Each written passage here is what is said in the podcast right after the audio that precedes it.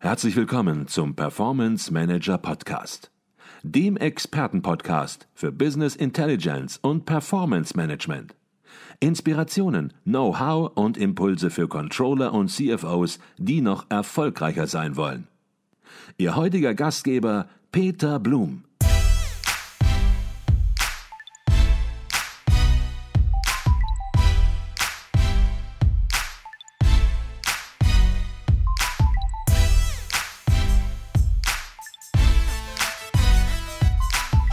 Herzlich willkommen im Performance Manager Podcast. Mein Name ist Peter Blum.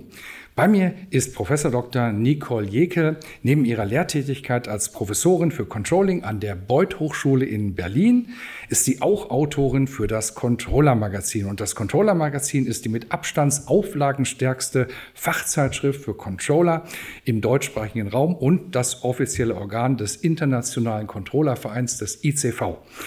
Und in ihrer neuen Kolumne Controlling Rockt schreibt Professor Heckel in diesem Jahr regelmäßig über neue Trends im Controlling. Und diesmal schon zum zweiten Mal in der aktuellen Ausgabe des Controller Magazins beleuchtet sie das Thema Entscheidungsfindung mal von einer etwas anderen Seite als man es gewohnt ist. Doch zunächst mal herzlich willkommen bei uns im Podcast Professor Dr. Nicole Jekel. Ja, danke sehr. Danke, dass Sie sich die Zeit nehmen und ein bisschen, dass wir über Ihren Artikel reden können.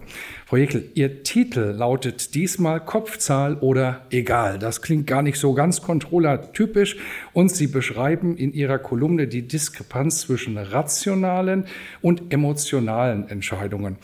Wenn ich das in der Praxis beobachte, dann stelle ich sehr, sehr oft fest, dass sehr emotional häufig Auswahlentscheidungen getroffen werden oder überhaupt Entscheidungen getroffen werden, auch im größeren Stil und in der Praxis im Unternehmen meistens im Nachhinein, im Nachhinein sehr rational erklärt wird. Vorher steht die Sympathie im Vordergrund, hat man dann guten Draht zu irgendetwas oder gefällt einem irgendetwas und im Nachhinein bin ich gezwungen, weil Emotionen im Unternehmen nicht so viel wert ist, nicht so gut zählt, es rational im Unternehmen rüberzubringen. Beobachten Sie das auch?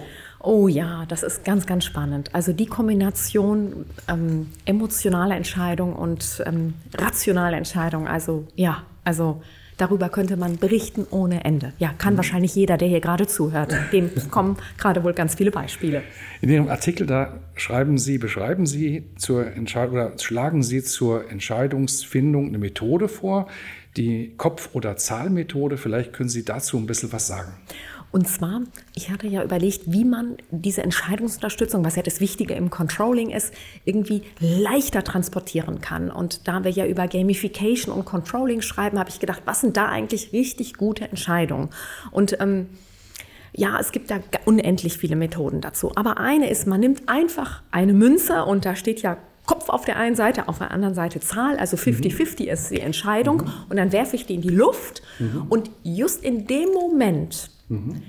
wünsche ich mir ja was. Hoffentlich wird es Kopf. Also, weil ich mir vorher überlegt habe, wenn es Kopf wird, dann mache ich dies oder wenn Zahl wird, dann mache ich das. Und dann wünsche ich mir dies unbedingt. Und dann sage ich, Kopf soll sein, Kopf soll sein. Und in dem Moment weiß ich eigentlich, was ich will und was ich nicht will. Weil häufig sind wir so dazwischen, zwischen den emotionalen Entscheidungen und den rationalen Entscheidungen. Und trotzdem müssen wir ja entscheiden. Mhm. Und ähm, diese Methode hilft ungemein. Mhm. Also die hilft tatsächlich. Und ich hatte ja Kopfzahl oder Egales genannt. Mhm. Manchmal ist es mir wirklich egal. Aber mhm. dann habe ich das Thema noch nicht wirklich durchdrungen, mhm. weil egal gibt es ganz, ganz selten nur. Okay, Thema durchdrungen ist ein Stichwort. Sie sagen natürlich auch bei Entscheidungen, das macht man nicht einfach so nur aus dem Bauchgefühl, sondern man versucht mal die Argumente aufzuschreiben, die für etwas sprechen und für die gegen etwas sprechen.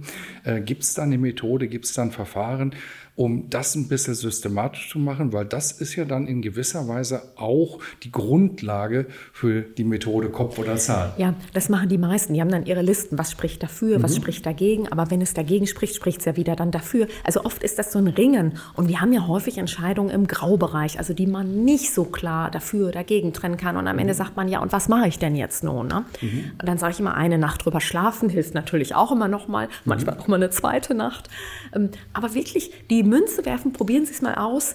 Die ist ganz alt ja schon, aber die haben wir als Kinder schon genutzt. Trotzdem diesmal wieder nehmen, Münze werfen und in dem Moment wünsche ich mir wirklich was. Mhm. Also ich wünsche mir in dem Moment dann Kopf oder was es immer ist mhm. und dann weiß ich, ja, zack, so ist es. Also mhm. es hilft schneller zu entscheiden. Mhm. Ich versuche mich mal in den einen oder anderen Leser oder Hörer reinzuversetzen, der vielleicht sagt, Mensch, aber so einfach ist das bei uns nicht im Unternehmen oder generell ist es nicht so einfach.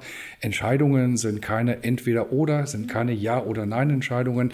Die sind differenziert. Manchmal gibt es auch viele verschiedene Optionen und manchmal gibt es auch Kombinationen dieser Optionen. Es wird natürlich komplex und komplexer wird es ohne Frage in Zeiten der Digitalisierung. Ähm, jetzt werden manche sagen, Kopf oder Zahl, so einfach funktioniert das nicht. Was entgegnen Sie denen? Genau, das ist auch klar. Und zwar, dann kann man die Probleme oder die man, die Entscheidung, die man da ja entscheiden möchte an der Stelle, runterbrechen in viele kleine Häppchen. Also wie so eine riesen Salami in kleine Salamischeibchen mhm.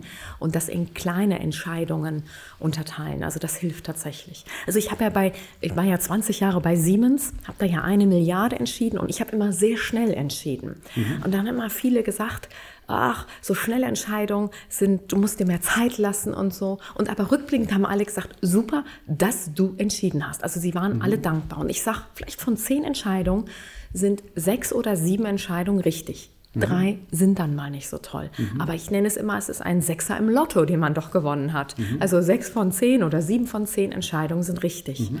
Und ich treffe lieber schnelle, richtige Entscheidungen. Okay. Und dann ist vielleicht mal das Risiko dabei, dass dann eine oder zwei, vielleicht auch mal drei nicht so toll mhm. sind. Aber das wissen wir ja immer erst rückblickend. So ist es. Ne? Rückblick so ist es. wissen wir alles viel, viel besser. Das ist mhm. klar, das ist einfach. Aber natürlich eine Entscheidung zu treffen, wenn man nicht genau weiß, was passiert, das ist natürlich die Kunst und keine Entscheidung zu treffen, das kann jeder und das ist furchtbar und das bringt ein Unternehmen auch nicht weiter.